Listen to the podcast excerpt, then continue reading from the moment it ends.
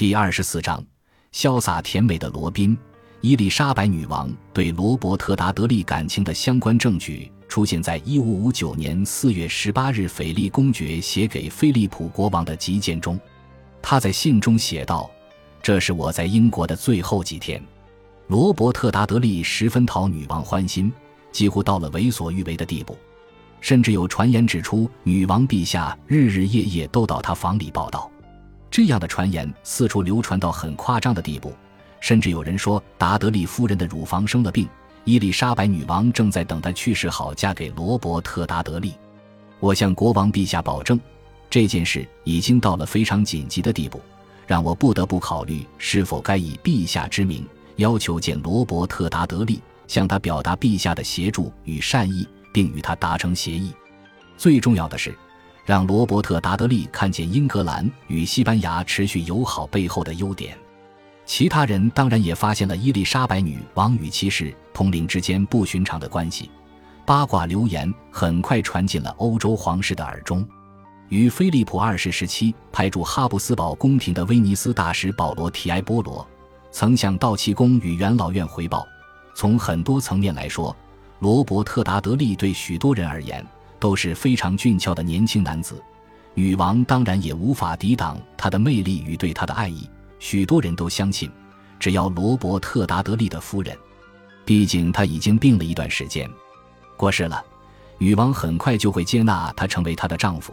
五月十日，伊尔什凡诺亚大使观察到，罗伯特·达德利十分受到女王陛下的喜爱，和女王陛下也很亲密。这次我要报告的是许多人的看法，但我很怕我的信件无法送达，或是您无法看到，为此我要暂时保持缄默。也不要乱说话。显然，伊丽莎白女王与罗伯特·达德利之间的情愫已经引燃最下流的传闻火花，但这也不令人意外，毕竟罗伯特·达德利已婚。许多人出言重伤，表示伊丽莎白女王特别偏爱罗伯特·达德利，而最看不起他们的则是威廉·瑟希尔，因为罗伯特·达德利严重威胁了他的权利。然而，女王已经开始与罗伯特·达德利商讨国家大事，甚至还有不少证据指出，他在先前的宗教法规背后支持女王对抗各级主教。在女王执政的前几年，拔擢了超过二十七位神职人员，这显然和罗伯特·达德利脱不了关系。当然，斐利公爵仍抱着一丝希望，盼望哈布斯堡王朝能与英国联姻成功，但他也承认。与伊丽莎白女王协商不是件容易的事，因为女王陛下的想法变幻莫测。就我而言，我认为她永远没办法决定到底什么对她最好。有时候她似乎愿意嫁了，说话的态度就像个等待白马王子的女孩。但又有人传说她爱上了罗伯特·达德利，永远也不会让他离开她。斐利公爵认为。罗伯特·达德利对哈布斯堡王朝联姻协商造成的威胁，比阿伦德尔伯爵亨利·菲查伦和威廉·比格林爵士都还要大。不过，这两人到现在都还没出局。伊丽莎白女王时不时与他们打情骂俏，她甚至安排在达德利远行到温莎打猎的期间，马上与比格林会面。因为达德利的职务需求，天天都能见到女王，两人之间的情愫也颇有机会悄悄滋长。他们两人都很喜欢打猎，因此常一同骑马外出。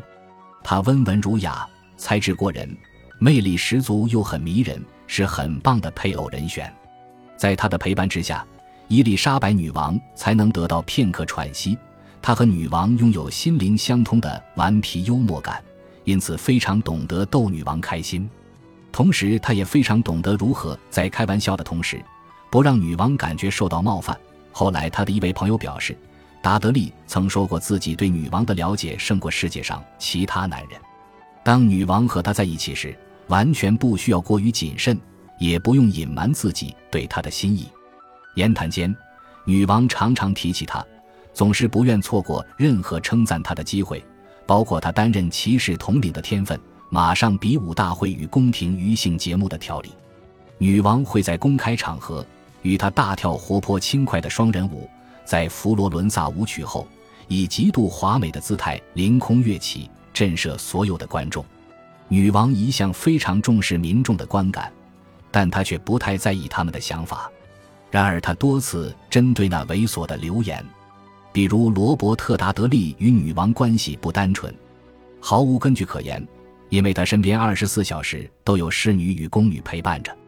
宫廷规矩规定他不能独处，因此他很难有机会在不被他人发现的状况下和达德利发生性关系。少数发展到如此极端的流言指控，都是来自心怀不轨的外国使节。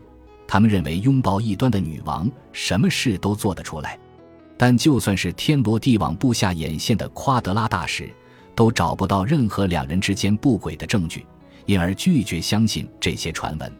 四月二十三日是女王登基后的第一个圣乔治日，伊丽莎白将加德勋位颁赠给达德利，让他与皇室三位资深成员齐头并进。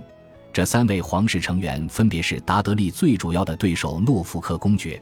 北安普敦侯爵与拉特兰伯爵，此举让气氛败坏，因为这三位贵族成员多年来透过为国服务，证明了自己许多能力，而达德利则是暴发户兼卖国贼的子孙。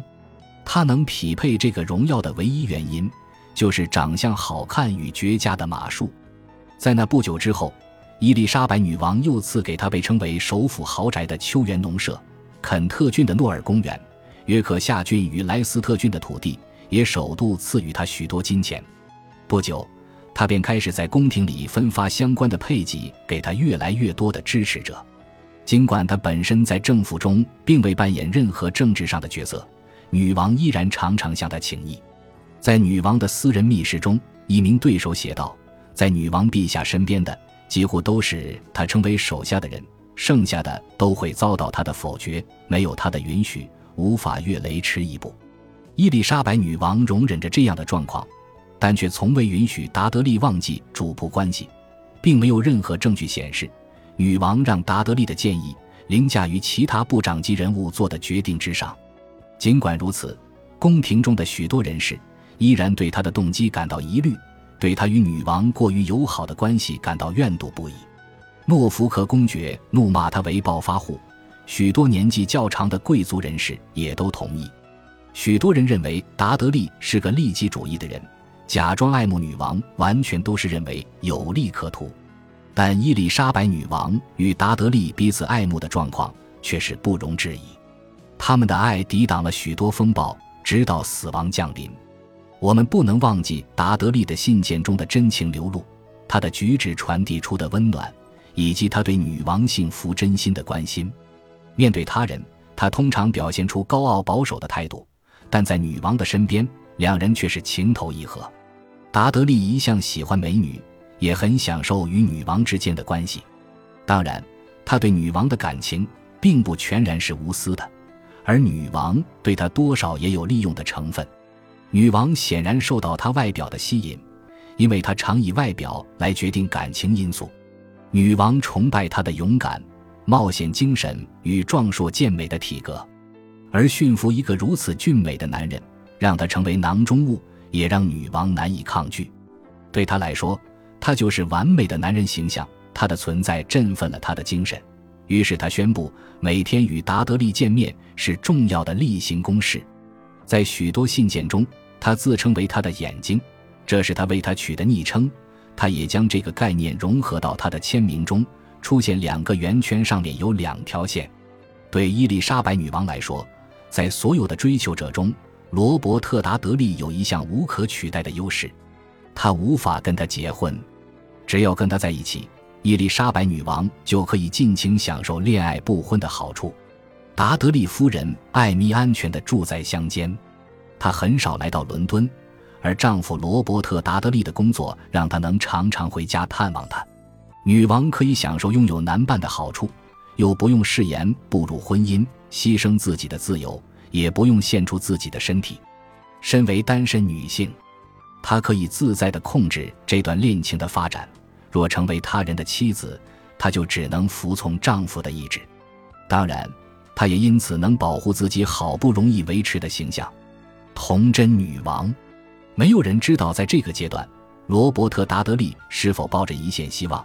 有一天，自己能迎娶伊丽莎白女王。若大使提供的情报正确，他的妻子的确患了乳房方面的疾病，他便能预见自己再度成为自由之身，有资格成为女王配偶的一日。这对一个野心勃勃的男人来说是难以抗拒的诱惑。